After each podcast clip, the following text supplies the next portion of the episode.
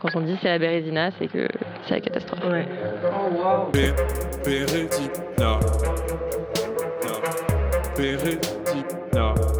Des fois, c'est la loose. Des fois, ça marche pas. Bienvenue dans Bérésina. Une conversation pour laisser enfin parler les moins bien, les presque réussis, les jamais assez, avec des gens qui nous racontent que parfois, ça veut pas. Depuis quelque temps, une question nous travaille. Comment raconter les histoires différemment. Comment proposer de nouvelles fins, de nouveaux personnages, d'autres schémas narratifs, d'autres parcours. C'est une question qui est au travail en ce moment, tant dans l'écriture de fiction que dans les milieux militants, car on le comprend maintenant, la façon dont on se raconte et dont on raconte les autres, c'est primordial. Car il y a certaines histoires que l'on n'entend jamais, des modèles qui n'existent pas, ou en tout cas c'est ce qu'on essaie de nous faire croire, et des récits dominants qui écrasent de tout leur poids nos imaginaires, et ce depuis que l'on est enfant. Qu'est-ce qui nous paralyse? Qu'est-ce qui nous draine? Et qu'est-ce qui, au contraire, nous met en mouvement? Qu'est-ce qu'on laisse faire trembler nos fondations? Depuis quelque temps aussi, on croise la présence de Nathalie Séjean. Sur Instagram où elle partage activement des œuvres et des pensées qui la touchent autant que sa parole et ses réflexions à elle, mais aussi parfois à la franchie librairie, au festival littérature, etc., et même sur les ondes de Radio Moulin. Bref, on la croise dans ces espaces lillois qui nous invitent à réfléchir activement aux façons possibles de créer de nouvelles histoires et de les partager au monde. Nathalie Séjean se présente comme une fabriqueuse d'histoires. Et tout de suite, ce qu'on entend, c'est une approche très organique des choses. Fabriquer une histoire comme on construit une maison, les mains dans une boîte à outils qu'elle aurait elle-même composée. Se frotter au risque de faire mal, de faire bancal, mais de faire malgré tout. Et puis, quand on s'immerge dans le travail de Nathalie Séjean, quelque chose jaillit à la surface. Elle a une énergie communicatrice, une envie d'emmener les autres avec elle comme quelqu'une qui serait entrée dans une forêt sombre et qui revient en arrière pour nous dire qu'on peut y aller, que malgré la densité de la masse à traverser, des chemins sont possibles, qu'on peut se faufiler entre les branches et même que, sur la route, on va collecter et planter des graines, pour nous et pour les autres. On va bifurquer, on va s'arrêter, on va recommencer, grimper, sauter, tomber, mais on va y circuler dans cette forêt. On va se l'autoriser et ce sera joyeux, ce sera chaleureux, Tant et si bien qu'à la fin du chemin, à notre tour, on reviendra à l'orée pour nous aussi inviter d'autres personnes à y entrer. Nathalie Séjean, bonjour. Bonjour, vous m'avez. Euh, moi, je vais rester dans votre histoire. Hein. Ça a l'air super. J'adore euh, la personne que je suis dans votre forêt là. eh bien, sois la bienvenue dans Bérésina. Merci. Et avant de démarrer cet épisode avec toi, on voudrait juste savoir comment tu vas, comment tu te sens aujourd'hui, à quel endroit tu te trouves? La réponse honnête à cette question, parce que maintenant j'ai décidé de toujours répondre honnêtement, euh, pas ouf, mais euh, pour certaines raisons personnelles. Mais en fait, euh, je suis arrivée à un moment de ma vie, je ne sais pas si ça va durer, mais je pense que ça va être exponentiel, où j'arrive à relativiser, pas parce que je pense qu'il faut aller bien, parce que c'est pas le propos, mais parce que je commence à avoir une foi immuable dans les, la symphonie de l'univers, et donc je sais que ce qui se passe maintenant, ça aura du sens dans quelques temps. Je ne peux pas rebondir pour vous. Non, mais tu nous as séché dès la, première. On est séché. Pour commencer cette discussion, parce que nous, tu sais qu'on a envie de parler d'échecs avec mhm. toi. Ce qu'on aimerait, c'est revenir un peu en arrière et savoir, toi, avec les gens avec qui tu as grandi et où tu as grandi, comment on parlait de l'échec et est-ce qu'on parlait de l'échec? Pas du tout.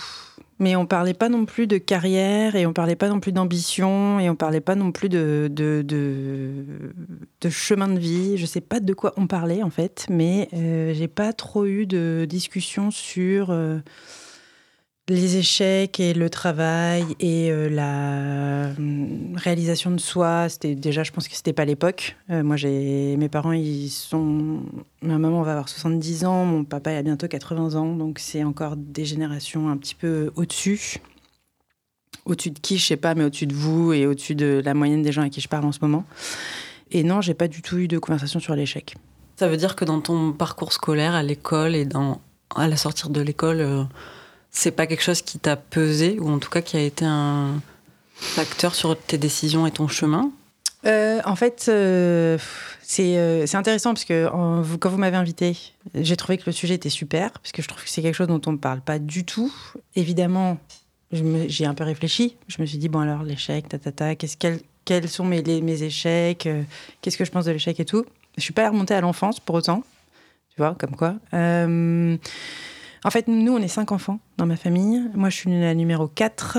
Euh, c'est des déductions personnelles parce que j'ai pas eu de conversation avec mes parents sur ça, mais je pense qu'au quatrième enfant, ils étaient occupés. Donc, ils ont pas.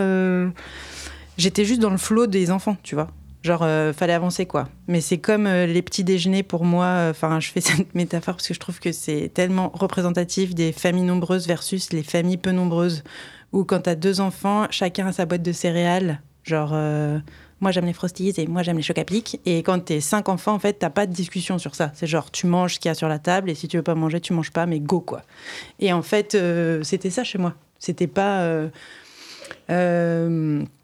j'ai une, il y a eu des, des frères et sœurs avec des situations d'échec, etc. Mais du coup, moi, je me suis un peu insérée en mode euh, au milieu, pas brillante, pas nulle. Quand j'étais en sixième, j'ai fait redoubler, mais comme j'ai une sœur qui est juste en dessous de moi, euh, je me suis rendu compte que, en fait, ça voulait dire qu'on allait être dans la même classe. Et en fait, ça, ça a été juste le brasier suffisant pour que j'ai plus jamais besoin de redoubler en me disant c'est la honte si on est dans la même classe. Et c'était ça ma motivation. Donc, euh, j'étais pas brillante, j'étais pas nulle. Euh, si, je devais pencher d'un côté, j'étais plus nulle que brillante d'ailleurs, mais voilà. Du coup, il n'y a pas eu de conversation sur qu'est-ce que je vais faire après le bac. Euh, c'était un, une, non-conversation en fait, ma vie. Et donc, du coup, après le bac, bah, j'avais rien de prévu. Hmm. voilà, c'était ça. C'était un, échec d'ailleurs, cette sortie de bac, parce que j'avais rien prévu. Donc, je suis allée en fac d'histoire, quoi. Mais tu l'as vécu comme un échec à ce moment-là ou? Euh, bah, En fait, moi, je voulais faire des films. Et euh, quand j'avais 15 ans, je me suis dit que je voulais être euh, réalisateur à l'époque, puisque je savais pas. Voilà. Mais je viens d'une ville de province, enfin, je viens du, coup pas de Paris, donc je viens de Reims. Et ça voulait rien dire faire des films. Je connaissais personne qui faisait du cinéma, j'avais jamais eu de caméra, il n'y avait pas de téléphone portable, donc il n'y avait pas de vidéo caméra dans les téléphones portables. Et la première caméra que j'ai touchée, j'avais 17 ans. Donc, euh, à 15 ans, je voulais faire un truc, mais je savais pas ce que ça voulait dire. Et on m'a dit, bah euh, non. C'est ma prof de latin qui était ma prof de principale qui m'a dit ça, hein, même pas mes parents. Et euh, du coup, je voulais partir de Reims, mais je voulais pas aller. je savais pas ce que je voulais faire. Et j'ai fait une demande pour une prépa de ciné, d'école de ciné à l'arrache. Et ils m'ont dit non. Et voilà, c'était la fin de ma tentative de sortie de ville euh, de chez moi. Et donc, je me suis inscrite à la fac d'histoire. J'ai fait un an d'histoire. Et pendant cette année-là, j'ai postulé pour des DUT métiers du livre et pour des écoles de, euh, de prépa d'art. Ça veut dire que cette, euh, cette non-entrée en prépa, ça a été quand même un coup, enfin un truc de ah, on me dit non, ou c'était ok, mais on va y aller par euh, un autre chemin Enfin, comment tu l'as Ah ouais, non, moi je, je, vis très mal. Enfin, je vivais très mal les échecs. Euh, et en fait, j'ai pas du tout la personnalité de. Je suis pas du tout compétitive, compétitrice. Je sais même pas comment on le dit tellement ça m'intéresse pas. Donc euh, c'est pas. Je suis pas du genre on me dit non et je me dis je vais revenir, je vais tous vous prouver que vous avez tort. C'est pas. C'est pas un moteur pour moi la revanche. Ouais, le, le négatif c'est pas un moteur. Et en fait, je suis pas hyper ambitieuse non plus. Donc, euh, vite la flemme quand même. Euh, donc, euh, je suis. Quand on m'a dit non, j'ai fait bah non alors. C'est tout. mais je l'ai mal vécu. Hein. C'était pas genre non, mm. c'est cool, j'ai foi en la vie, l'univers est super. tout ça, c'était pas des concepts non plus dans ma tête. Mais c'était plus genre bah. je vais, faire, je vais faire des demandes de DUT métier du livre parce que je veux vraiment partir de Reims que je déteste. Et euh, je vais faire des demandes de prépa d'art parce que l'art, c'est moins loin du cinéma, peut-être, j'en sais rien, parce qu'au final, je sais pas comment on fait des films. Donc euh, voilà, mais en même temps, j'ai pas fait d'option d'art à l'école non plus. Donc euh, je sais pas dessiner. voilà. Et en fait, j'ai tenté et j'ai eu les deux. Et, et, en, et, en, fait, bah, maintenant, je me rends compte que c'était quand même un. Enfin, c'est fou. J'ai eu les deux, sauf qu'en fait, euh, bah, je pensais pas être prise en école d'art. donc en prépa, en prépa d'art. Et, et en fait, dans ma famille, je sais pas ce qui s'est passé dans ma famille à ce moment-là, mais tout le monde s'en foutait bien de mon destin en fait. Hein. Je vais aller les engueuler quand je sors de cette émission de radio. Et donc en fait, mes parents n'étaient pas trop préoccupés de savoir ce qui allait se passer. Et mon oncle m'a dit, mais en fait, toi, je t'ai toujours vu lire des livres, les livres c'est ton truc, fais un DUT métier du livre.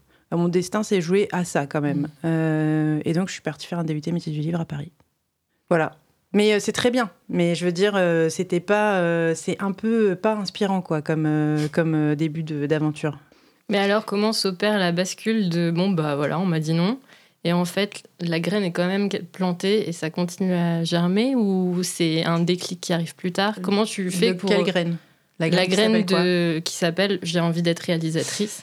Ah mais en fait, euh, moi, la graine de j'ai envie d'être réalisatrice, elle a jamais disparu. Hein, euh, et euh, peut-être que ce qu'il faut que je dise, c'est que j'ai toujours beaucoup lu. Depuis que je suis toute petite, depuis que j'ai appris à lire, j'ai lu.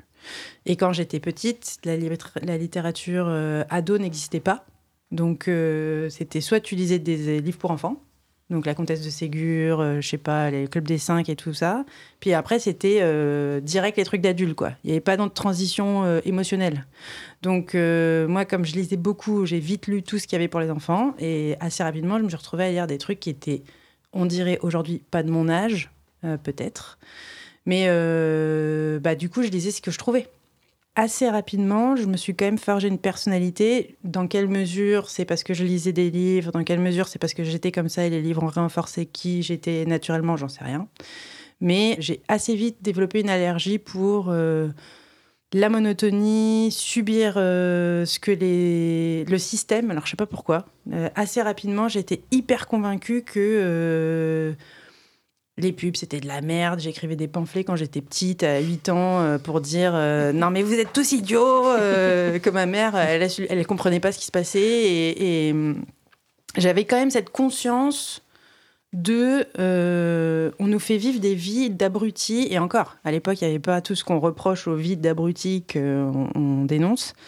Et euh, j'étais très méfiante du système, très méfiante de, de là d'où je venais, qui était qu'en gros, moi, mon destin, c'était aussi de me marier, d'avoir des enfants euh, et d'avoir une famille. c'est ce que ma mère a fait, c'est ce que mon père a travaillé. Et je pense que ça joue aussi sur le fait que peut-être qu'on ne s'est pas trop préoccupé de savoir ce que j'allais faire euh, comme carrière. Et du coup, en fait, on m'a proposé de faire une hypocagne quand j'étais euh, en terminale parce que je j'ai quand même eu un sursaut un moment de euh, Enfin, je suis sortie avec quelqu'un qui était très bon en classe, très bonne en classe, et du coup, bah, j'ai suivi. Et euh, donc, j'ai augmenté ma moyenne de ouf. Et en fait, on m'a dit hypocagne, hypocagne. Et dès le début, je savais que c'était pas pour moi le délire. bah, encore une fois, compétition, l'élitisme. J'ai beaucoup de problèmes avec l'élitisme. Voilà, enfin assez vite, j'ai eu ces consciences euh, que j'arrivais pas forcément à verbaliser comme on les verbaliserait en 2022, mais euh, je comprenais bien que le, fallait pas que je rentre dans la course du rat. Je voyais la roue du hamster qui tournait et je voyais mes potes rentrer dedans et moi je me disais prends les tangentes. Et du coup, je prenais toutes les tangentes, même si ça menait à rien et ça avait l'air d'avoir aucun sens, mais j'étais vraiment en mode tangente. Mais ça veut dire, en t'écoutant, qu'il y a un espèce de fond, de, une intuition à chaque fois qui te porte, j'ai l'impression, pour prendre ces tangentes ou dire non, là, il faut vraiment que je prenne ce carrefour-là. C'est quelque chose qui te, depuis le début, là, de petit à maintenant, j'ai l'impression qu'il y a un moteur quand même qui est assez fort qui te. Ouais, bah c'est vrai que j'ai toujours eu ce moteur qui, pendant très longtemps, était plutôt ce que je veux pas. Donc je savais pas forcément ce que je voulais, euh, en tout cas, euh, à part euh, être réalisatrice, mais encore une fois, hyper abstrait comme truc. Hum, donc je savais pas ce que je voulais au point de déplacer des montagnes, mais par contre, je savais ce que je voulais pas. Et globalement, tout ce que je voyais à Reims, déjà, je le voulais pas. Et une certaine, enfin, je sais, je vais dire exigence, mais c'est une exigence qui est personnelle. Mais je pense encore nourrie par euh, toute la littérature que j'ai. En fait, j'avais envie de me sentir vivante. À l'époque, je le comprenais pas. Maintenant, je le comprends. Maintenant que je vous parle, je pense que j'avais envie de me sentir vivante et j'avais une recherche de trouver des gens qui avaient cette envie-là, de trouver des, des passions, des, des, des, projets. Euh, et j'avais juste pas envie d'être dans un, un, truc à la Jacques Tati, tu vois, un truc de cube tout gris. Euh. Et ça a été, c'est ça, ça a été ça mon intuition. Mon intuition, ça a été de de suivre quelque chose qui me donnerait l'impression que je suis en vie et pas que je suis en train de subir la vie qu'on me dit qu'il faut que j'ai quoi. Mais du coup, ce qui demande, surtout quand on est, on est dans des chemins de traverse, quand même une sacrée force pour dire, ok, la prépa ça l'a pas fait, mais quand même, ou non, j'ai pas envie de rentrer dans cette école, mais quand même ça va le faire. Ça demande quand même un, je sais pas, quand j'imagine, tu vois, rien que le milieu du cinéma en France, me dire, il y, a une place pour moi, c'est un endroit qui m'intéresse, mais. Euh, Alors, je me suis jamais dit que le milieu du cinéma était pour moi, et mm. d'ailleurs, je suis jamais rentrée dans le milieu du cinéma. Donc, mm. en fait, euh, c'était pas du tout. Encore une fois, pour moi, le milieu du cinéma, par exemple, c'est un système. Mm. Donc, moi, je veux pas rentrer dans le système, je cherche pas à être dans un truc, euh, je cherche pas à appartenir à un groupe. Le groupe, pour moi, c'est l'ennemi du bien. Ce qui est faux, parce que je sais très bien qu'on a besoin des autres pour avancer, etc. Mais j'ai une méfiance hyper forte du groupe. Euh, pourquoi, je sais pas, mais c'est comme ça. Et donc, pour moi, le milieu du cinéma, c'était même pas un truc auquel. Euh, en fait, mon objectif n'a jamais été de rentrer dans le milieu du cinéma. Mon objectif, c'était de faire des films. J'avais pas compris, justement, que pour faire des films, il fallait rentrer dans le milieu du cinéma. Et quand j'ai compris ça, je l'ai pas fait. Hmm. Euh, et donc, je réfléchissais pas comme ça. Je me disais pas, ça va le faire. J'avais pas d'objectif. En fait, j'avais pas d'objectif si ce n'est de faire des trucs. Donc, moi, j'ai toujours fait des choses. J'ai appris à faire des films toute seule. J'ai acheté un livre, parce qu'à l'époque, il n'y avait pas YouTube. J'ai acheté un livre, j'ai acheté un ordinateur, et j'ai appris à faire du montage, et j'ai appris à écrire du scénario, et j'ai appris à faire de la réalisation.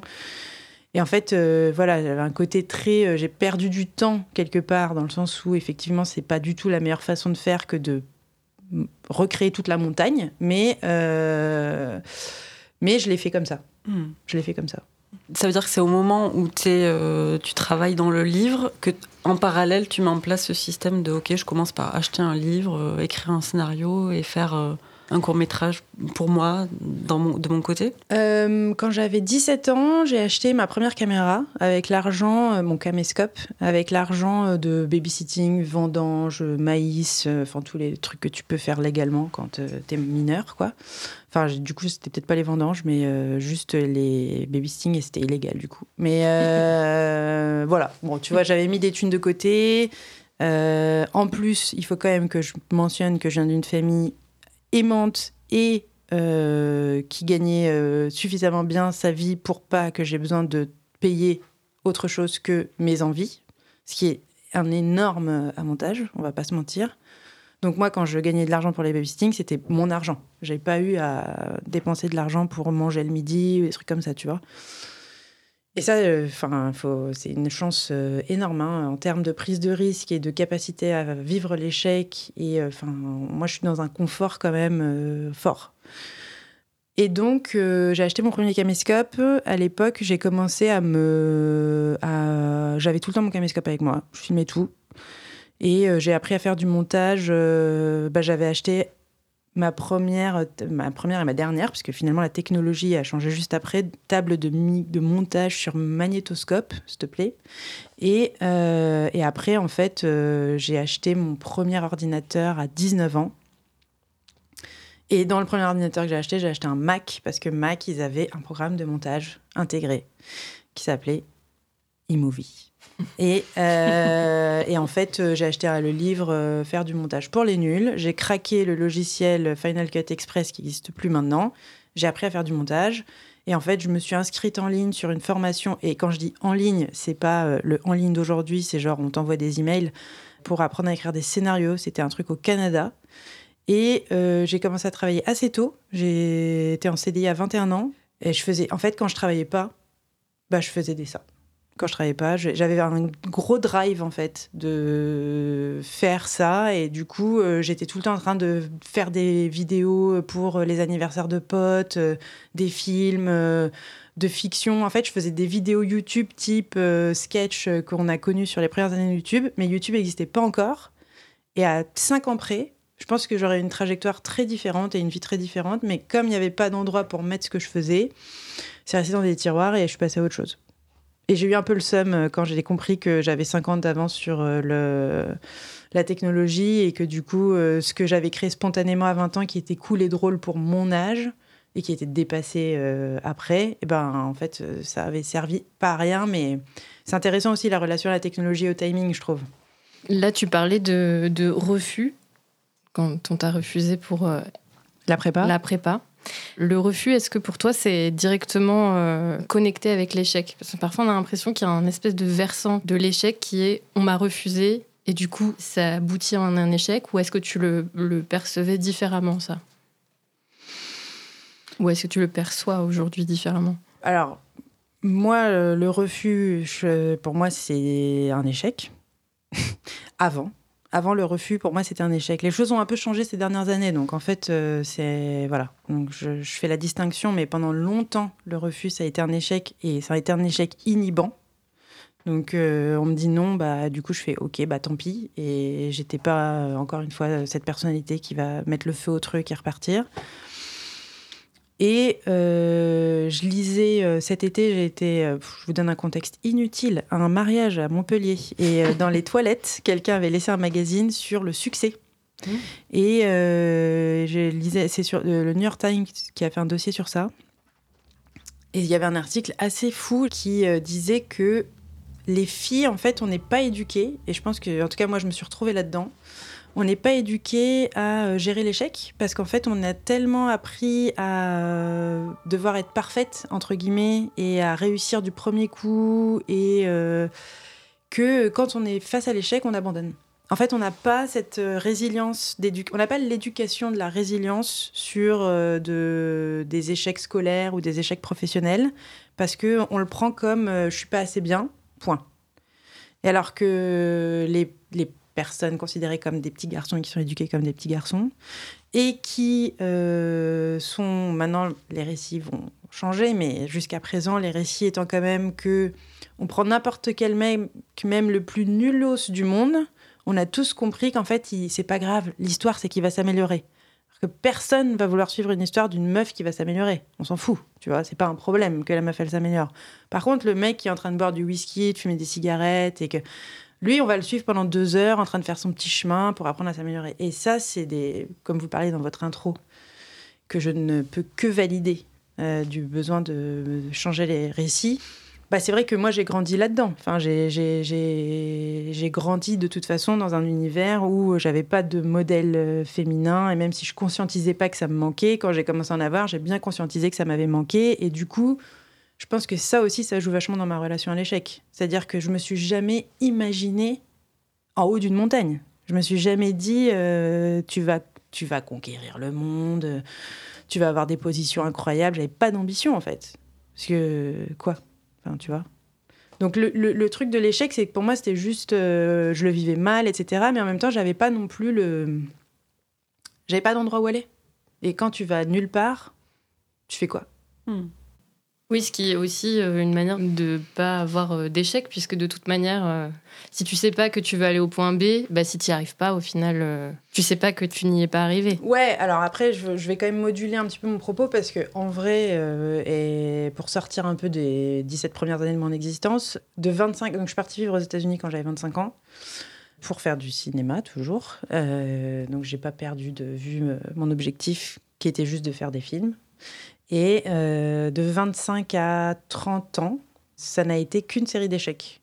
C'est pas vrai, évidemment. Mais. Si je dois te donner les highlights euh, de genre les gros échecs de ma life, euh, ce qu'on pourrait considérer des gros échecs de ma life, c'était vraiment entre 25 et 30 ans où je me suis prise baffe sur baffe sur baffe sur baffe sur baffe. Ça a été la destruction de mon ego. Et en fait, euh, c'était bah, c'était bien, dans le sens, vu que je suis heureuse dans ma vie, je pense qu'on peut dire que c'était bien.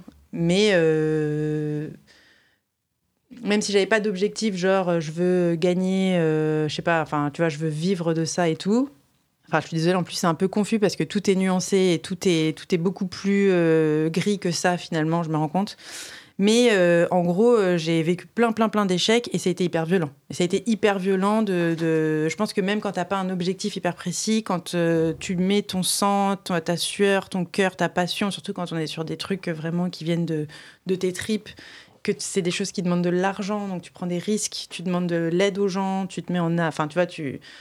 Faire un film, c'est clairement mettre, se mettre à poil, quoi, pour pouvoir faire un film.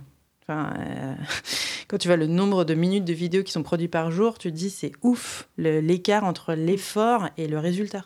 Et ça a été un grand exercice de, de, destruction massive euh, de moi-même. Euh, pas parce que j'ai échoué dans tout ce que j'avais entrepris, mais parce que les échecs étaient ceux qui ont existé, ils ont été forts, ils ont été violents et ils ont été, euh, ils m'ont obligé à me remettre en question sur tout. Mais du coup, voilà, 8 ans, euh, enfin, tu vois, je t'ai dit de 25 à 30 ans, et maintenant je, vais en avoir 39, et je vis plus du tout, je pense pas l'échec euh, de la même façon aujourd'hui.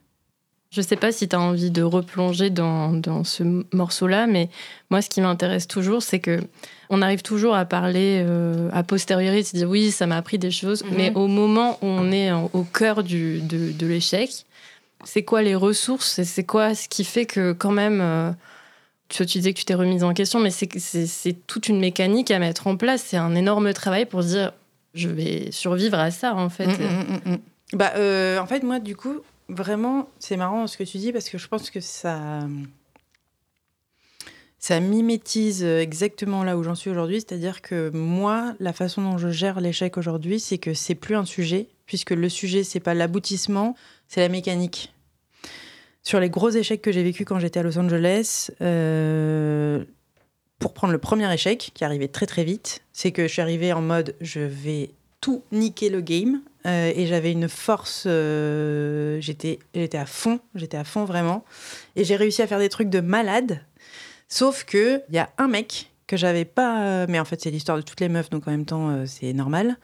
Il y a un mec que j'avais engagé pour être mon chef-op sur un film, que je tournais en pellicule. Euh, j'avais réussi à collecter 10 000 dollars de la part des gens autour de moi, alors que Kickstarter n'existait pas. Donc on était vraiment sur un format euh, euh, guérilla style et tout.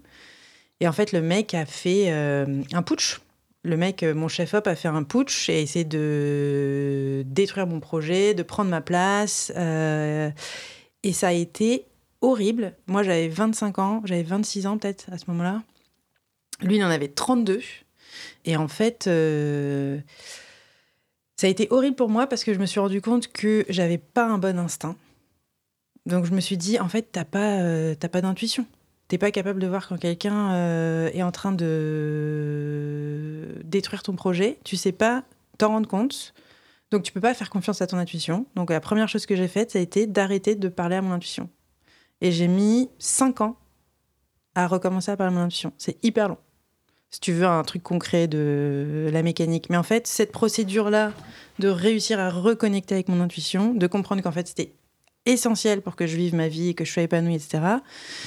Et eh ben, c'est ce qui fait qu'aujourd'hui, déjà, bon, je m'entends très bien avec mon intuition, on est super potes. Et en plus, c'est euh, ce processus-là qui m'a permis d'être euh, qui je suis aujourd'hui. Parce que comment faire pour reconnecter avec ton intuition? Donc j'ai dû faire des projets créatifs, j'ai dû réapprendre à prendre des risques, et donc j'ai tout repris de façon conscientisée, alors qu'avant je le faisais de manière euh, hyper, tu vois.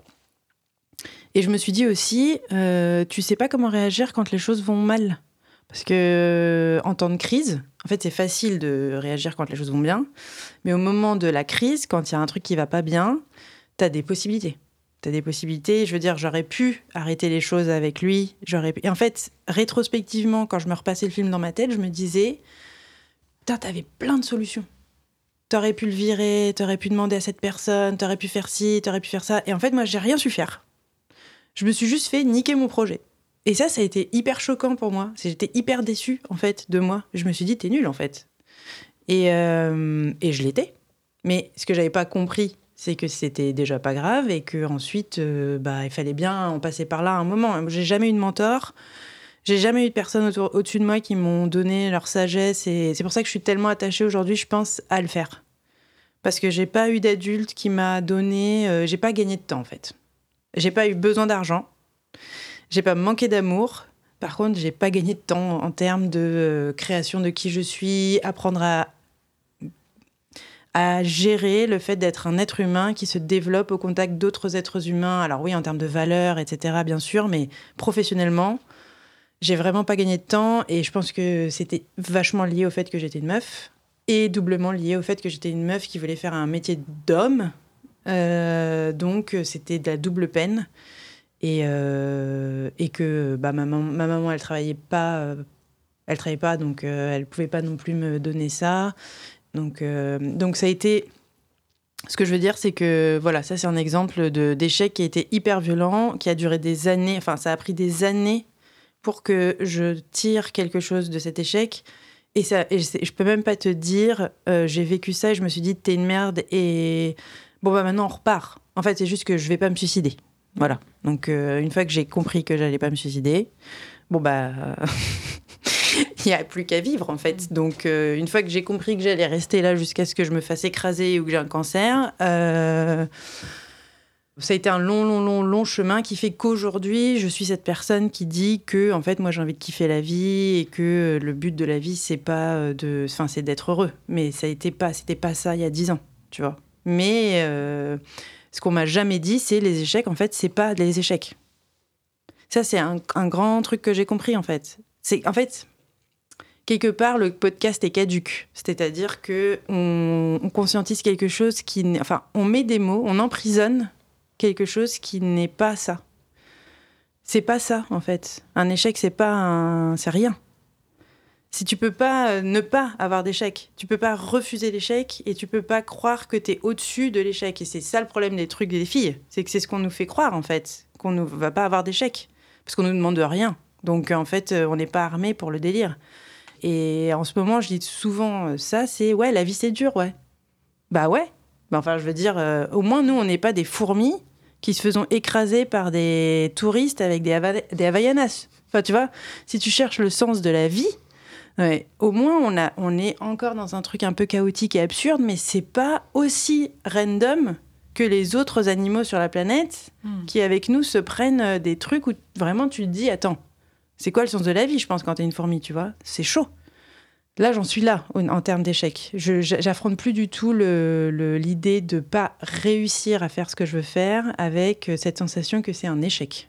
Je me dis juste, euh, je tente un truc et je vois ce qu'il en sort et j'apprends de ça pour euh, faire le balancier, pour que je continue à m'étirer en tant qu'individu. Et mon objectif en tant qu'individu, c'est kiffer le plus possible en étant une personne décente et euh, en essayant de créer le monde dans lequel j'ai envie de vivre. Est-ce que ça veut dire qu'aujourd'hui, tu es en paix avec cette histoire de la reconnaissance? Parce que je reviens à cette histoire de j'ai envie de faire des films, pas dans le milieu, mais quand même j'ai envie de partager quelque chose avec des gens, mm, mm, et ça mm, serait cool d'avoir un retour à un moment. Ouais. T'en es où avec ça C'est drôle, ouais, c'est une super question. Euh, je suis complètement en paix avec ça. Après, ironiquement, et comme souvent dans la vie, euh, au moment où tu deviens en paix avec ça, bah, tu commences à avoir de la reconnaissance. Donc, euh, bon. Et le, le, déclic pour moi, ça a été que donc j'ai jamais eu de succès dans ce que je faisais, ce qu'on appelle les succès par rapport aux critères sociaux d'aujourd'hui, hein. c'est-à-dire soit que tu gagnes beaucoup d'argent, soit que tout le monde voit ton travail, soit les deux. Les deux sont pas forcément euh, liés, mais voilà. Et moi, je gagnais pas beaucoup d'argent, je gagnais pas d'argent d'ailleurs, et euh, je, enfin, je gagnais très peu d'argent, et personne voyait ce que je faisais. et en fait, il y a deux, il y a trois ans, avec Marion Séclin, on a fait un podcast qui s'appelait Conscience. C'est une fiction euh, audio donc c'était un projet euh, novateur parce que personne n'a jamais fait ça. C'est deux amis qui s'envoient des messages WhatsApp audio. Donc tout le podcast, c'est des messages qui font entre 8 secondes et 2 minutes et c'est que des conversations WhatsApp, comme si tu étais dans le téléphone de quelqu'un. Et donc déjà l'idée était super, mais alors moi c'est l'histoire de ma vie, c'est d'avoir des bonnes idées que, dont tout le monde se fout. Mais alors maintenant je suis complètement en paix avec ça par contre. Et euh, idée novatrice, on lance le truc et c'est un carton. Et donc, c'est un carton, il y a un million d'écoutes, plus d'un million aujourd'hui, ça fait longtemps que je n'ai pas regardé. Et là, je me dis, bah, c'est pas possible. Genre, ok, quand personne regarde ou n'écoute ce que tu fais, forcément, ça va. Bon, tu t'attends bien à ce qu'il se passe rien dans ta life, tu vois. Mais là, ça y est. Je veux dire, ça y est, j'ai un projet que personne n'a fait, un million d'écoutes. Je suis avec Marion Séclin qui a quand même. Euh, qui est posé. Et le téléphone a sonné zéro fois. Et au-delà de ça, au-delà du fait que le téléphone est sonné zéro fois, c'est que quand on a voulu trouver un local, euh, un studio de podcast pour enregistrer notre deuxième podcast, tout le monde nous a dit non. Et là, Donc ça, c'était il n'y a, pas longtemps. Hein. Mm. Le deuxième euh, podcast, on l'a enregistré il y a un an, exactement. J'ai enregistré on l'a enregistré avec Marion en mars 2021. On est en février 2022, donc ça fait même pas 12 mois qu'on a enregistré ce projet. Et on l'a fait dans l'appart de Marion. Et en fait, euh, au moment où j'ai compris que, en fait, euh, bon, j'étais pas sur la. En même temps, à jamais vouloir être dans les systèmes, faut pas que je m'étonne que le système veuille pas de moi. Mais quand j'ai compris que mon téléphone ne sonnerait pas, que euh, même si je faisais des trucs intelligents et bien faits, que ça plaisait aux gens, balèque, les mecs qui ont de l'argent, ils m'en donneront pas. Et que quand on leur proposera des partenariats, ils nous diront les meufs non. Et ça, c'est vraiment le systématique. Parce que là, je vous donne un exemple, mais voilà. Et ben, je me suis dit, euh, bah en fait, euh, c'est fini. Le game, il était plié pour moi. C'était fini. Donc l'enjeu de la reconnaissance par des gens qui n'ont pas de goût, d'après moi, euh, ne m'intéresse pas. Et euh, je dis pas qu'il faut avoir mes goûts pour avoir du goût, mais je dis que pour que je me sente exprimée, il faut que je fasse ce que j'ai envie de faire. Et a priori, ce que j'ai envie de faire, c'est pas dans le goût des autres. Donc, j'ai arrêté d'attendre l'argent, la validation et la reconnaissance des gens qui ont du pouvoir. Maintenant, ce qui m'intéresse, c'est de parler avec les autres gens et euh, d'avoir des conversations pour essayer de les activer à être euh, exprimés par rapport à qui ils et elles sont en fait. Et c'est pas des jeux de, c'est des jeux horizontaux. Ce qui m'intéresse, c'est l'horizontalité. Et oui, bah, c'est une vraie conversation, ça, ce truc-là de l'argent et la création. C'est des discussions qu'on a beaucoup aussi. Euh, nous, parce que par ailleurs, on est aussi euh, créatrice et on a tout un environnement de gens qui créent. Euh, déjà, c'est beaucoup de fatigue, chercher l'argent, euh, recevoir des refus, même présenter son projet, en fait. C'est, ça peut être très violent, en fait, en fonction de à qui tu le présentes. Faire des dossiers. Faire des dossiers, voilà, à n'importe quelle heure du jour et de la nuit. Et j'ai l'impression qu'il se passe un truc, en tout cas dans notre entourage, de, eh ben peut-être tant pis en fait. On, on va pas vous attendre. En fait, on n'a pas le temps. On n'a pas le temps que vous décidiez oui ou non. On va faire. Euh, on va trouver des moyens de faire. Après, il y a un autre versant qui est c'est précarisant parce qu'on fait souvent gratuitement.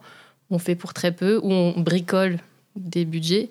Mais il y, a une vraie force aussi à se dire pourquoi j'attends que les gens me disent euh, vas-y, je te donne. Enfin. Bah, franchement, euh, alors moi, j'ai jamais trop fait de dossier. Euh, et le peu de fois où j'en ai fait, bah, ça n'a pas marché. Et l'une des raisons pour lesquelles, donc avec Marion Séclin, on a créé une asso qui s'appelle Faiseuse, c'est parce qu'on en avait marre de. Euh, franchement, on a fait deux dossiers, mais on a un peu le même track record avec Marion. Euh, de, on, fait des trucs, puis en fait, on sait bien que si c'était quelqu'un d'autre, ça aurait ouvert des, autoroutes, et puis nous, ça le fait pas. Et donc, il y a un moment, on s'est dit, OK, en fait, les gars, nous, on va faire notre truc. Il y a beaucoup de gens qui disent, il y a beaucoup de gens qui disent, je sais pas si c'est vrai, mais il y a plusieurs personnes qui disent que euh, faut détacher son activité artistique de la façon dont, on gagne son argent. Et après, ça dépend de ce que tu fais. Moi, tu vois, j'ai choisi l'activité qui coûte le plus cher au monde, tout simplement. Donc, euh, évidemment, c'est chiant, en fait, parce que euh, tu peux pas faire un truc avec 1000 euros. Mais déjà, je pense qu'il y a plein d'activités artistiques où tu n'as pas besoin de tant d'argent que ça. Et donc, tu peux faire à côté, ou alors tu gagnes de l'argent, tu mets de côté de toute façon, euh, la créativité, c'est un sacerdoce. Hein. Enfin, je veux dire, euh, tu, peux faire ça en dilettante et c'est super. Mais si tu veux créer des choses, il faut bien comprendre qu'il y a des sacrifices à faire, hein, d'un côté ou d'un autre. Que ce soit en étant le pantin euh, des administrations et des bourses régionales ou en étant indépendant, mais du coup, en te serrant la ceinture parce que on n'est pas beaucoup, enfin, on n'est pas beaucoup, je suis même pas là-dedans, mais n'y a pas beaucoup de gens qui ont beaucoup d'argent pour pouvoir créer sans. Hein, et de toute façon, ça ne veut pas dire que ça va être bien. Donc, euh, ça change rien. C'est un peu dommage. Euh, je sais pas si je suis d'accord à 1000% avec moi, parce qu'évidemment, en France, il y a quand même un truc super grâce à ça c'est qu'il y a des, de l'argent qui circule sur des projets un peu différents et tout. Mais en vrai, quand tu regardes bien, c'est toujours la même chose. C'est toujours la même chose. Et c'est même pas seulement que c'est toujours la même chose, c'est que c'est des engrenages. Pour moi, c'est encore le truc du hamster qui court dans la roue. Je suis pas intermittente et j'ai jamais voulu l'être parce que quand je regarde mes potes qui sont intermittents, c'est l'angoisse.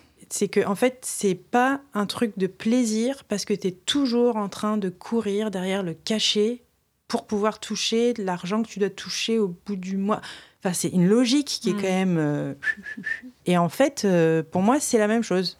Bien sûr, il y a plein, enfin, il y a plein de gens qui vont me dire je suis intermittent et je suis hyper content. Mais moi, je connais plein de gens qui sont rentrés dans l'intermittence pour faire de la créativité et qui font pas de la créativité. Ils mmh. sont employés de l'intermittence, en fait. Donc euh, bon, super. Et puis les bourses et les machins, bah, là, là je vais travailler sur une pièce de théâtre. Euh, on m'a demandé de coécrire une. On m'a demandé, on m'a proposé d'écrire une euh, coécrire une pièce de théâtre. J'avais jamais fait ça. Et c'est une, une très bonne amie à moi qui joué dans mon premier court métrage et qui est devenue metteur en scène, marionnettiste, etc. Machin. Et elle, elle a commencé à faire ça, les plus gros projets, les demandes de subventions, etc. Machin. Et euh, franchement, c'est ouf parce que du coup, elle a de l'argent pour avoir des comédiens, des danseurs, du matos, une co, une co et tout. Donc, je suis hyper admirative de ce qu'elle fait. Mais moi, je pourrais jamais faire ça, quoi. Je pourrais jamais dédier autant d'heures de ma vie à faire des budgets, à vendre une idée que tu n'as pas encore créée, à, à, figer la création avant même d'avoir pu kiffer créer le truc. Hmm. Ça, pour moi, c'est euh, un, symptôme de la société dans laquelle on vit aujourd'hui. C'est quand même, même les créas, on les dompte en leur demandant de euh, se vendre avant même d'avoir mis le pied dans la piscine, quoi.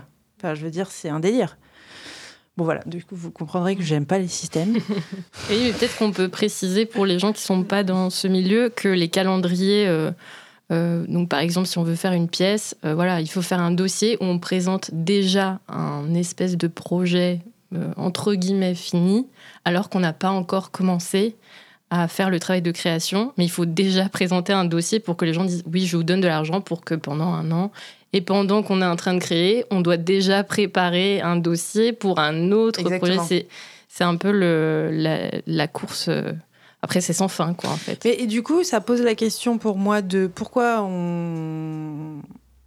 Parce qu'en fait, pourquoi on crée euh, tu vois, si on n'a pas besoin de gagner de l'argent sur un projet, si on n'a pas besoin de, de, que ça marche, même si c'est très compliqué, hein, parce qu'évidemment, si tu, si tu bosses six mois à créer une pièce ou un truc et que tu peux pas le jouer, c'est qu'est-ce que tu fais? Enfin, je veux dire, il y a plein de mm. problématiques hyper compliquées. Et c'est très intéressant et c'est sans fin. Et je pense qu'il n'y a, pas de solution toute faite pour tout le monde. Mais il y a, pour moi, il y a aussi un truc qui me, qui me chagrine beaucoup en ce moment. C'est en fait le fait que euh, on est forcé à être dans la, la répétition de quelque chose tout le temps. Tu peux pas faire une pièce de théâtre et après passer à travailler dans une épicerie pendant deux ans et après passer à faire un album de musique et après passer alors que alors que, est-ce que la chose la plus incroyable de l'être humain sur toutes les espèces qui existent sur cette planète, c'est pas qu'on est protéiforme et qu'on est capable justement d'explorer plein de choses différentes. Et c'est hyper illogique, d'après moi. Si tu crées quelque chose, cette, création, elle va te transformer. Bon, si tu vis quelque chose, de manière générale, je ne veux pas limiter ça aux gens qui font de la création, mais si tu vis quelque chose, cette chose, elle va te transformer. Mais tu es quand même obligé de faire en sorte que cette transformation ne soit redirigée que dans un créneau. Donc en fait, euh, je sais pas, moi, tu es chargé de projet euh, dans ta boîte euh, et tu apprends plein de choses sur gérer les gens, nanana, mais t'as pas le droit de transférer ces connaissances à autre chose que de refaire ça. Et de refaire ça. Et en fait, c'est alors qu'on est capable de faire autre chose. Et non seulement on est capable de faire autre chose, mais on ne sait pas comment, une fois qu'on a fait ce projet, si on est transféré sur un autre délire complètement différent, ça va activer la créativité de ce qu'on a appris en bureau pour le transposer sur quelque chose d'autre. Et tu vois, quand tu te mets à imaginer, à rêver à ça, enfin moi en tout cas, je me dis ça a l'air vachement plus cool quand même comme vie que de passer sa vie à être bloqué à faire la même chose over and over and over again parce qu'en fait, euh, tu as toujours cette problématique de mais comment je vais vivre? C'est, en fait, ça tient qu'à ça quand même. 99% hein. des gens vivent la vie qu'ils mènent, pas parce qu'ils ont envie de le faire comme ça, parce que je pense qu'il y a plein de gens qui auraient envie de varier les plaisirs, mais parce qu'on se dit comment je vais vivre? C'est super bizarre. Alors qu'on a toutes les ressources pour produire de la nourriture, quoi. Mais alors, ça, me fait penser à un truc, c'est un peu déconnecté, mais je pense que vous allez comprendre où je veux aller. Euh, moi, j'ai bientôt 30 ans et je viens de découvrir il y a très peu de temps que la peau du kiwi se mange. Oh, waouh! Voilà, bah tu vois, tu le savais pas non Pas du tout. Et donc, bon, moi, j'ai jamais mangé la peau du kiwi et je mange des kiwis comme euh, tout le monde depuis très longtemps. Mais on m'a appris que ça se mange sans la peau. Et tous les gens autour de moi, je les vois pas manger la peau. Je me suis, ça a pas l'air d'être mangeable d'ailleurs, donc j'ai jamais tenté. Et donc non seulement c'est mangeable, mais en plus c'est apparemment très euh, nutritif. C'est plus nutritif même que la chair. Je suis pas euh, nutritionniste et tout, maraîchère, donc à fact checker, je vais pas lancer des fake news kiwi. Mais bref, donc tout ça, bah, c'est pas pour euh, lancer un débat euh, salade de fruits ou quoi, mais c'est pour dire que comment, comment ça se fait que en fait tu peux passer une vie durant à faire des choses et, et en fait c'est même pas une question de pas s'autoriser, c'est je le fais comme ça parce qu'on m'a dit que c'était comme ça, parce que ça m'a même pas traversé l'esprit que je pouvais faire autrement. Tu vois, c'est même au-delà de pas s'autoriser, c'est même pas, euh, c'est même pas dans le. Ah ouais, ouais c'est clair. C'est même pas dans, la, dans le champ de vision, quoi. Mm. Mais je pense que ça, c'est lié à la façon dont on est éduqué à se positionner sur. Euh, mais les, choses sont en train de changer, j'espère. En tout cas, moi, par exemple, typiquement, c'est ce que j'essaye de faire parce que c'est ce que j'ai compris avec ma vie, c'est que euh, tu, il y a plein de trucs que tu sais pas, mais c'est normal. Il y a plein de trucs que tu vois pas et tant qu'elles n'existent pas dans ta conscience, elles n'existent pas et c'est ce qui fait que la vie est magique. C'est quand tu fais what? La peau du kiwi se mange. Et ça, c'est cool. Pour moi, ça, c'est cool. En fait, le fait d'avoir des choses à découvrir, le fait qu'en fait, dans cette pièce, on a l'impression qu'on voit où sont les portes et les fenêtres. Et non, tu vois. Il y a d'autres portes et d'autres fenêtres, mais simplement, on n'y a pas encore accès, etc. Ça, j'adore. Le problème, c'est qu'on ne nous a pas donné les outils pour vivre notre euh, manière d'être au monde comme ça. On nous a pas donné les outils pour nous dire, les gars, euh, le, but de la vie, c'est pas d'arriver à destination, c'est pas d'être reconnu ou de machin machin. Le but de la vie, c'est euh, d'étirer au maximum votre potentiel en essayant de défendre des valeurs. Moi, je vais dire euh, d'être humain gentil, mais après, il y a des gens qui ont d'autres stratégies, et de participer à l'évolution de votre espèce. On le sait. Genre, tout le monde nous a parlé de Darwin mais personne ne nous a mis le truc en perspective. On est au courant que c'est l'évolution, mais nous, on l'a pris en mode c'est eux les animaux, c'est pas nous. Hmm. Nous, on n'a pas évolué. On nous a vaguement dit qu'à un moment, on allait perdre notre petit doigt de pied et que, euh, tu vois, mais ça nous impacte pas en fait. On n'a pas du tout euh, fait la connexion de ah mais nous-mêmes, on est le fruit de cette, de cette évolution. On a beau savoir qu'il fut un temps, on était des planctons on n'arrive pas à conscientiser le fait que qu'est-ce que ça veut dire aujourd'hui ça? Bah, Ça veut dire qu'en fait, tu es encore en train d'évoluer. Et très bizarrement, on a créé une société qui est contre l'évolution. C'est ouf. Enfin, je veux dire, on n'est pas. C'est notre mission à nous, c'est pas euh, de gagner de l'argent et c'est pas notre mission à nous, c'est d'évoluer notre espèce, pas de reproduire notre espèce. Hein, je précise, mm. d'évoluer notre espèce. Et tu vois, une fois que tu as mm. compris ça, bah en fait, tu te dis, bah, le gars, enfin, le gars, il faut, que j'arrête de masculiniser euh, toutes les, toutes les cellules. Mmh. Euh, il y a un moment dans la vie, il n'y avait, pas avait pas Dieu. L'œil n'existait pas. Rien ne voyait rien. Mais l'œil, il n'a pas, il pas fait pop et un jour il y avait un œil. Mmh. Il y a des cellules qui sont dit on va faire un œil et les autres elles ont fait vous êtes trop bêtes et les autres elles ont fait ouais mais on va quand même essayer et il y a eu 100 euh, millions d'années de je sais pas quoi de tentatives de faire des yeux et du coup, aujourd'hui, on se regarde dans les yeux et c'est grâce à euh, les, les, potes avant, tu vois. Et nous, notre, c'est ça notre, notre objectif. C'est d'améliorer, de créer, de, de, se dire, bah, qu'est-ce qu'on ferait pas? Tiens, bah, on va créer ça, tu vois. Hmm. C'est ça. Et là, du coup, tu dis, ah, la vie, c'est cool, c'est joyeux, ça peut être amusant. Et l'échec dans tout ça, parce que je rebondis, je retombe quand même sur vos pattes, euh, c'est pas un échec. C'est une itération euh, scientifique, tu vois. Mais ce que tu es en train de dire, j'ai l'impression que tu le mets en pratique et tu le partages dans les ateliers que tu donnes, parce que tu donnes aussi plusieurs euh, ateliers qui sont justement, qui attaquent cette question de la créativité, de comment j'ai l'impression de débloquer des gens qui pensent qu'ils n'ont pas d'idées, mais si, ou qui ont des choses dans des tiroirs qu'ils n'ont jamais sorties. Et j'ai l'impression que tu es très porté par cette espèce de, de mission. et que en ce moment, c'est aussi ça qui t'anime et qui t'occupe beaucoup. Et ça m'intéresse parce que tu disais, oui, le groupe, ça me fait peur, mais en même temps, j'ai l'impression que tu es dans un truc aussi de. Il faut vraiment que le plus de gens soient au courant possible. Et du coup, comme moi, j'ai quand même compris des choses, je vais essayer de juste euh, le partager. Mm. Bah écoute, euh, je suis d'accord avec tout ce que tu dis. Euh, comprendre tout ça, ça m'a donné un sens à ce mm. que je faisais. Et ça a enlevé justement toutes ces problématiques de échec et réussite. Il n'y a pas échec et réussite, il y a juste vie vivante. Voilà. Et du coup, euh, sur la base de moi, ce que j'ai envie de faire et de ce que j'ai envie de voir dans le monde, euh, j'aime toujours pas le groupe. Je trouve de manière générale qu'on est une race que j'aime pas. Les humains, je trouve qu'on n'est pas cool. Euh, mais en même temps, bah, c'est tout. Tu vois, je suis là. Donc, et il y a plein d'humains que j'aime. Je suis clairement dans une période de ma vie, je ne sais pas combien de temps elle va durer, et j'espère qu'elle durera toute ma vie, où j'ai envie de... En fait, j'ai compris que je suis pas un génie, je vais pas sauver le monde. Du coup, il faut que tout le monde s'y mette. Hmm. Tu vois, c'est pas moi qui vais sauver le monde et c'est pas moi qui vais changer les choses, mais par contre, si tout le monde s'y met, ça va changer, c'est sûr. Sauf que pour que tout le monde s'y mette, bah, il faut que tout le monde soit d'accord avec moi.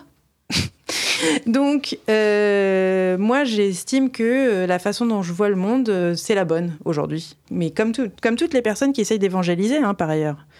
Et moi, je défends ma position qui est que le monde peut être super et qu'on peut avoir des vies de ouf et qu'on peut bien rigoler si on est éveillé. Et tu vois, pour prendre un mauvais exemple, mais c'est peut-être le plus parlant si vous avez la ref, ça serait Matrix le film Matrix, la pilule bleue, la pilule rouge, la pilule bleue, tu restes dans un décor de cinéma et tu as l'impression que c'est ça ta vie. Et le problème, c'est que, enfin, je sais pas si c'est la pilule bleue ou la pilule rouge du coup, mais. Et l'autre pilule, tu te réveilles, sauf que dans le film, c'est pour ça que je dis que c'est un mauvais exemple, parce qu'à l'époque, ça m'avait fait exploser le cerveau. Mais les mecs se réveillent, c'est encore plus nul. Je veux dire, ils se réveillent dans un truc et c'est horrible. Enfin, moi, je veux pas de ça. Laissez-moi dans la Matrix.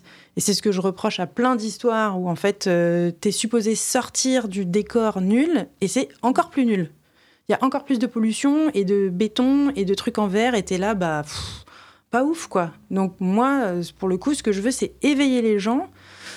je me dis, OK, si je prends 100 personnes et que j'arrive à convaincre 100 personnes que la vie c'est cool et qu'il faut qu'ils écoutent leur intuition et qu'ils arrivent à attraper leurs idées, qu'ils développent leurs idées, et etc. Ouais, dans ces 100 personnes, il y a des gens qui vont faire des trucs que moi, qui sont contre mes croyances. Mais ok, j'accepte le risque parce que euh, il y a aussi toutes les autres personnes qui vont faire des trucs que moi j'aurais été incapable de faire. Si elles le font pas, bah il va pas y avoir d'effet papillon et que du coup ça va réveiller d'autres personnes qui vont faire des trucs auxquels on peut pas imaginer. En fait, on a besoin du collectif dans le sens où rien n'a été créé par une seule personne. Donc tu es obligé d'accepter le fait que euh, tu dois toi activer les autres et les autres doivent s'activer pour que les bonnes idées finissent par naître. Et ça, pour moi, c'est OK. Et après, comme j'aime pas le groupe, la façon que j'ai de faire des ateliers et tout, c'est vachement en autonomie. Enfin, je veux dire, euh, moi, je suis pas du tout euh, prof, j'aime pas ça. Faire des ateliers éducatifs, j'aime pas ça. Apprendre des choses aux gens, j'aime pas ça.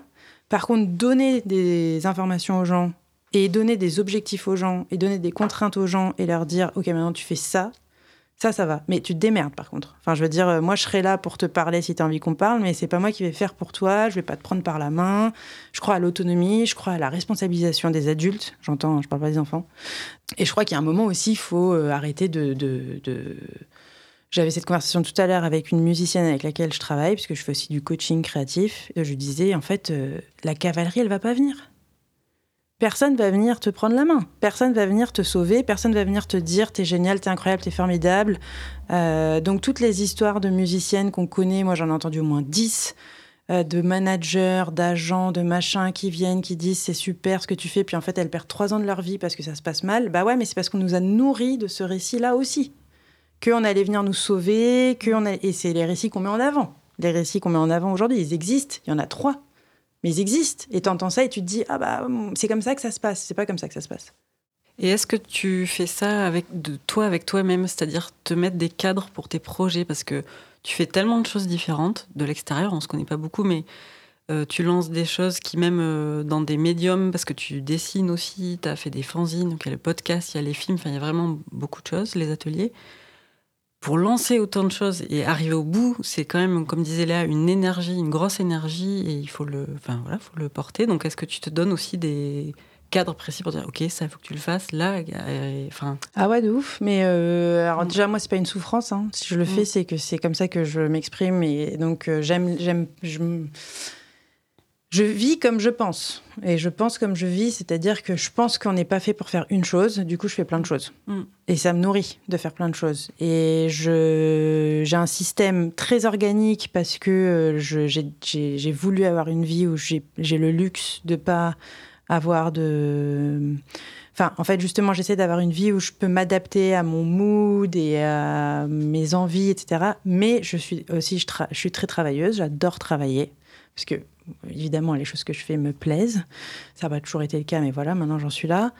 Donc pour moi, c'est pas une souffrance. Euh, le lundi, le dimanche, c'est des concepts. Euh, enfin, tu vois, je, je me demande pas, je me dis pas non, là c'est le week-end. Évidemment, parce que je suis intégrée à la société et que tous mes amis ne font pas la même chose que moi, euh, par la force des choses, je vais plutôt travailler du lundi au vendredi et pas le week-end. Mais je peux passer, bah, dimanche, j'ai bossé 16 heures. Et c'était pas du tout en mode, c'est dimanche et je bosse 16 heures. Non, c'était, j'ai plein de trucs à faire et je suis contente de les faire et ça me fait plaisir de les faire. Et j'ai tout un système euh, mis en place euh, au fur et à mesure des années pour euh, me motiver, me soutenir, me permettre d'avancer, faire que mes projets arrivent au bout. Et c'est exactement ce dont je parle dans mes ateliers. J'ai un atelier qui s'appelle Faire. Bah, dans cet atelier, je partage tout ce que je mets en place pour que je puisse avoir 17 projets de tailles différentes, de longueurs différentes, et déjà réussir à les faire, mais parfois ce n'est pas le cas. Mais surtout, et c'est encore toujours ce que je disais déjà avant, c'est-à-dire qu'en fait, décentrer le, propos, le, but, c'est pas de réussir à faire le projet, le but, c'est l'excuse du projet pour t'apprendre à ce que tu dois apprendre et à t'étirer. Et très, très, très, très important pour moi, prendre du plaisir en faisant. Parce que j'ai passé les premières années à faire en souffrant, parce que je n'avais pas compris. Mais maintenant, j'ai compris. Et moi, je me posais la question par rapport au succès là, et de le storytelling dont tu parlais et des histoires de succès. C'est quoi, toi, ton regard par rapport à ça? Comment, comment on raconte le succès et comment, justement, on a peu de. Nous, on a commencé Bérésina parce qu'on avait envie d'entendre les gens qui nous inspiraient euh, nous raconter comment, à plein d'endroits, ils n'avaient pas réussi. Et que c'est aussi une nourriture, tu vois. Et euh, quel est ton regard par rapport à ça et par rapport au fait que parfois le succès des autres peut aussi euh, je pense, paralysé à certains endroits. C'est de se dire, je serai jamais à la hauteur de ça, ou tu vois, tout le temps dans un truc de schéma de comparaison. C'est quoi ton regard par rapport à ça? Euh, Moi, mon regard par rapport à ça, c'est que je pense que c'est le plus grand hold-up euh, narratif, parce que euh, la vraie valeur pour moi aujourd'hui, c'est est-ce que tu as kiffé ta journée? En fait, le succès, déjà, je pense que c'est hyper compliqué à vivre. Et je pense que le vrai succès, enfin, c'est-à-dire le vrai succès, si on parle de succès vraiment stratosphérique, euh, etc., je pense que les gens ne se rendent pas compte, en fait, du travail que ça demande et des sacrifices que ça demande. Euh, je crois que les gens, ils sont vraiment dans le déni de la vie des gens qui sont des personnages publics et qui ont du succès. Quand tu vois euh, quelqu'un qui fait le tour du monde pour faire des concerts, en fait, ça veut dire 200 jours en avion, euh, décalage horaire à, perpétuité, euh, tu rates tous les événements. Et donc, je dis pas que cette personne n'est pas en train de kiffer ce moment précis de sa vie, mais dans tout, quelles que soient les choses qui arrivent dans ta vie, il y a un coût. je pense qu'il y a plein de gens qui sont pas du tout prêts à payer ce coût du succès, mais ils pensent qu'ils veulent le succès. Des fois, c'est bien de se poser et te dire, en fait, je veux vivre quoi comme vie? Et la vie que tu as besoin de vivre ou que tu as envie de vivre, elle te demande pas d'avoir du succès. Parce que le succès, c'est un délire. Et je connais, moi, des gens qui ont eu du succès. Et c'est beaucoup de solitude, beaucoup de sacrifices, beaucoup de travail. Si t'es paresseux, laisse tomber. Tu veux pas avoir du succès. C'est des travailleurs. Même si on n'aime pas ce qu'ils font, même si machin, même si c'est des travailleurs. Et puis aussi, beaucoup de tristesse. Moi, j'ai quand même remarqué que euh, c'est très rare de voir quelqu'un qui a du succès et qui te dit c'est cool souvent a posteriori, tu finis par entendre des histoires où on te dit euh, j'étais en PLS, euh, j'étais en dépression, je suis partie en burn-out, mm. j'étais seule, euh, parce que le succès c'est isolant, parce que les gens sont naturellement jaloux, et enfin naturellement je sais pas, mais les gens ont tendance à être envieux et envieuses. Et en fait, moi je pense qu'il faut pas se souhaiter le succès dans la vie il faut se souhaiter euh, le fait de vivre euh, chaque jour en étant, euh, bah, je vais redire vivante, quoi. Mais en fait, le truc, c'est que moi, aujourd'hui, j'ai pas de succès. Je ferai peut-être jamais de long métrage de ma vie. je gagne, je ne sais pas du tout comment je vais gagner de l'argent à deux mois de maintenant, comme depuis 15 ans. je sais pas, je suis pas propriétaire. je, enfin, tu vois ce que je veux dire, j'ai aucun marqueur de rien. J'ai une demi-voiture, exactement. Mais en fait, moi, je suis hyper heureuse. Même si j'ai commencé la conversation en disant que c'était pas ouf aujourd'hui, mais on parle bien justement d'aujourd'hui. Hmm. Et euh, au final, ce soir, je vais me coucher, ça ira très bien.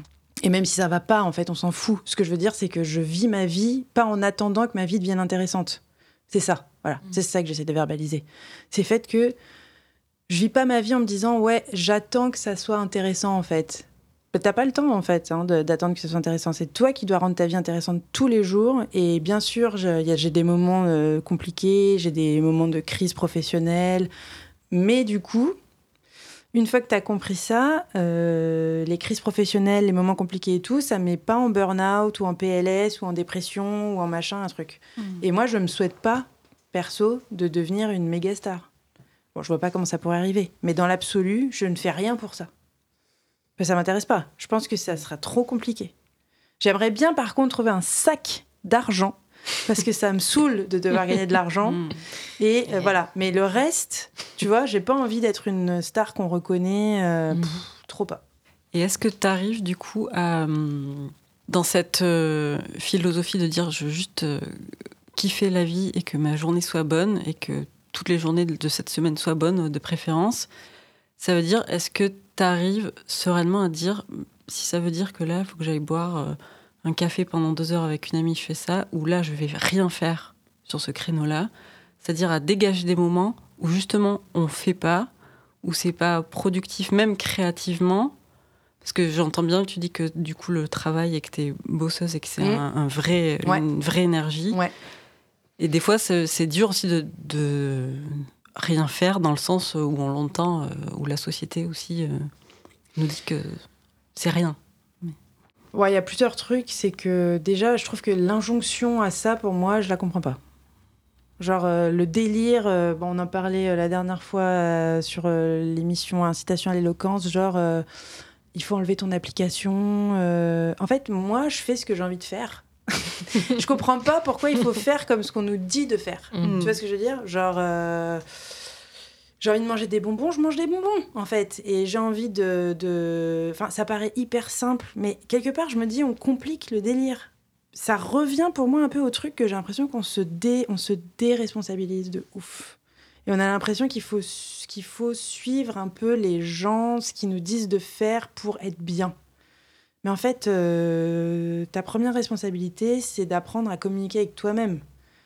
Oui, si j'ai besoin de, calme pendant deux heures au milieu de la journée pour une raison mystérieuse, je vais le faire. Et si je le fais pas, j'espère que je me rendrai compte que je suis pas en train de le faire et que je me poserai la question. Comme euh, on parlait la dernière fois de fait que je passe trop de temps sur Instagram en ce moment, mais est-ce que ça veut dire qu'il faut que je mette des alarmes rouges partout dans ma vie, que je me dise que je suis en train de rater mon existence, ou est-ce que c'est juste, ok, il y a un truc intéressant qui se passe, prends-en note et essaye de voir, euh, tu vois. Et je pense qu'il y a un temps long quand même à prendre en compte. Moi, il y a plein de choses dans ma vie qui me... sur lesquelles je suis en questionnement en ce moment. Et ça fait 15 ans aussi que je me, j'ai cette tension nature-culture. J'ai envie de vivre dans la nature, mais en même temps, je fais un métier de culture et j'aime la ville. Et en même temps, euh, bah, j'en ai marre du béton. Et en même temps, je suis queer, donc fait chier d'être euh, pas dans une zone safe. Et en même temps, tu vois, et ça, c'est une conversation, j'arrive pas à la percer. Et j'ai mille conversations comme ça dans ma vie que j'arrive pas à percer. Mais c'est, c'est ça ma vie. Hmm. C'est quoi l'urgence de trouver une solution immédiate à ton problème? Ton, problème, c'est ta vie, en fait. C'est ça ton parcours de vie. C'est de, danser avec ton problème, quoi. Peut-être je mourrais en ville. Et j'aurais jamais résolu ce truc. Mais c'est pas un problème, tu vois, si je suis heureuse. Je pourrais pas tout faire, hein, de toute façon. Hein. Je veux mm. dire, il y a 12 milliards de trucs que j'ai envie de faire que je ferais pas. Donc ça aussi, il faut faire un moment une croix sur des trucs. Et il y, a, des moments où il faut faire des, des putsch de sa propre vie et dire euh, je me casse. Et mais en fait, tu as le choix, tu es libre. Il y a des trucs sur lesquels tu pas libre, évidemment, si tu as des. Enfin, je vais dire si tu as des enfants, et encore, il y a des gens qui ont des enfants et qui font des trucs de ouf, mais je veux dire, euh, tu as des contraintes. On a tous un set de cartes dans les mains, on a des contraintes. On est né en France, nous, ou en tout cas, on a un passeport français, ou une carte, euh, carte d'identité. Et déjà, je pense qu'il y a plein de gens qui ne réalisent pas ce que ça veut dire, quoi. Enfin, je veux dire, euh, déjà, toi, tu es en France donc chill, deux minutes. Genre, euh, tu peux littéralement te taper le luxe de dire je me casse. Ça, c'est incroyable. Une fois que tu as compris ça, je pense que tu peux te détendre un peu, quoi. Ça va, tu vois. La vie, ça va. Nous, nous les Français, la vie, ça va. Même s'il y a plein de choses qui vont pas, je crois qu'il faut quand même remettre dans le contexte que on n'est pas né dans la pire euh, frontière euh, artificielle, tu vois. Mais j'ai l'impression que c'est souvent une question aussi de, de dézoomer quand il y a un truc qui va pas, instinctivement, tu vas être vraiment très très euh, serré euh, sur ça. Et puis si tu commences à ouvrir, ouvrir, dézoomer, reculer, voir un peu plus large, et en fait tu dis oui, bon, au final, ça va. Ou ça va aller. Et oui, voilà, c'est ça. Parce que moi, je, je, je pense que c'est un autre truc que j'ai appris aussi, c'est que je, que je faisais pas avant, c'est de se laisser macérer dans son somme mm. le temps qu'il faut.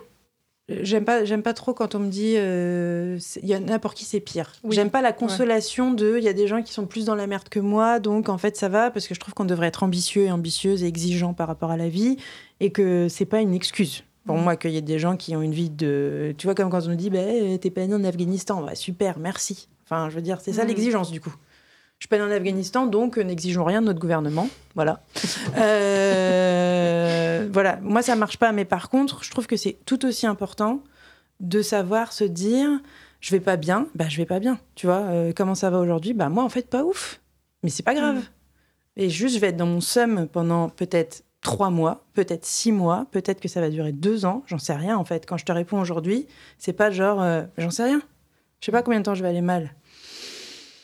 Mais euh, je le vis. Parce mm. qu'en fait, il faut que je passe par là pour pouvoir savoir euh, ce qui va se passer. Il faut pas bloquer le fait d'aller mal. Ça aussi, quoi. Je pense que c'est un truc en ce moment où tout le monde est un peu en panique quand on va mal et il faut trouver des raisons et des. Enfin, bref.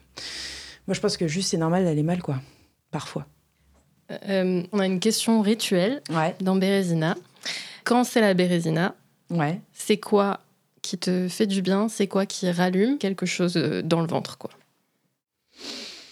Bah là, c'est la Bérésina en ce moment. ouais, moi, je suis, un, je suis un bon soldat de ma propre, euh, de ma propre philosophie, en fait. Hein. Euh, d'un côté, euh, je me laisse bien macérer dans mon somme, comme il faut. Je suis, je indulge, comme on dit en anglais. Je regarde des séries, je, je, je m'apitoie sur moi-même, j'écris mélancoliquement, enfin bref, je fais tout ce qu'il faut, quoi. Et euh, d'un autre côté, euh, je continue à faire. Moi, ça a toujours été un truc qui me qui m'a sauvée. C'est le fait de faire euh, parce que ça me ça me ça me sort de ma tête. ça me permet de, voilà de penser à autre chose et de continuer à vivre dans la vie et pas m'enfermer dans ma tête et à me perdre dans mes dans mes émotions et dans mes et c'est un, un, système qui marche bien pour moi. Donc, euh, j'ai, en général, ce que j'aime bien faire, c'est faire des tout petites choses très, très bêtes et de me dire, bah, je l'ai fait. Et d'y aller un peu comme ça, progressivement, euh, d'être gentil avec moi-même, quoi. Trop bien. merci beaucoup, Nathalie. Merci, à vous. Merci. Bérésina est une émission soutenue par Radio Moulin, écrite et présentée par Léa Machado et Marie Ponce. Aujourd'hui, pour cet épisode, nous étions accompagnés à la régie d'Ania et c'est Pierre-Antoine Naline qui a composé notre générique. Un grand merci à Nathalie Séjean pour ses mots et sa confiance et à toutes et tous pour votre écoute.